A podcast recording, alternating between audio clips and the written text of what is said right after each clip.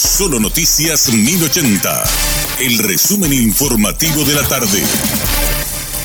Hola, soy Richard Toñanes y este es el resumen informativo de la tarde. El último temporal que azotó parte del norte de San Pedro afectó la vivienda de 296 familias, específicamente en la localidad de General Resquín. Los pobladores esperan que las autoridades municipales declaren emergencia distrital este viernes y así pueda llegar la ayuda necesaria. La preocupación actual de las familias es la falta de energía eléctrica debido a que las columnas y transformadores han caído y el tiempo de respuesta de la ANDE es lenta, ya que hasta ahora siguen sin electricidad La jueza Elsa Idoyaga ordenó que Elba Rosa Mereles de Florentín guarde prisión preventiva en la cárcel de mujeres El Buen Pastor por ser sospechosa de haber asesinado a su marido Ernesto Florentín Núñez, de 61 años, el martes pasado en una vivienda ubicada en la fracción Aurora Villa Jardín de la ciudad de Limpio. La magistrada manifestó que ordenó la prisión preventiva debido al peligro de fuga y obstrucción a la investigación.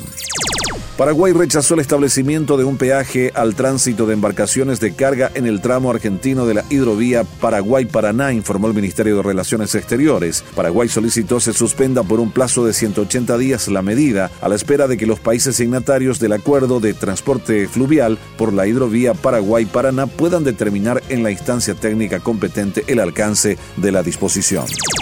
La contraofensiva de Ucrania recuperó 88 localidades ocupadas por Rusia en la región de Kherson, lo confirmó el consejero de la presidencia Kirilo Timoshenko. Las autoridades prorrusas de la región llevan adelante una evacuación de civiles.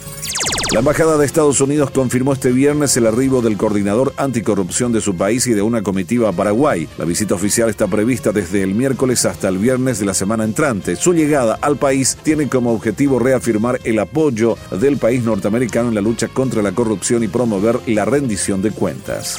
Autoridades sanitarias informaron que la fecha tope para la aplicación de la primera y segunda dosis contra el COVID-19 será hasta el próximo 31 de diciembre a los efectos de enfocar la campaña de eh, vacunación 2023 solamente en la dosis de refuerzo. La nueva medida fue anunciada este viernes en una conferencia de prensa por el Ministerio de Salud Pública. El titular del Instituto Nacional de Estadísticas, Iván Ojeda, expresó su preocupación debido a que a menos de un mes del censo 2022 aún no se cuenta con los censistas requeridos para el relevamiento de datos. El mismo comentó que en algunos departamentos del país ya se han superado la cantidad de voluntarios, pero en la zona urbana, principalmente en Central, aún no se cuenta con la totalidad de censistas. Este fue nuestro resumen informativo. Te esperamos en una próxima entrega. La información del día aquí en Solo Noticias 1080.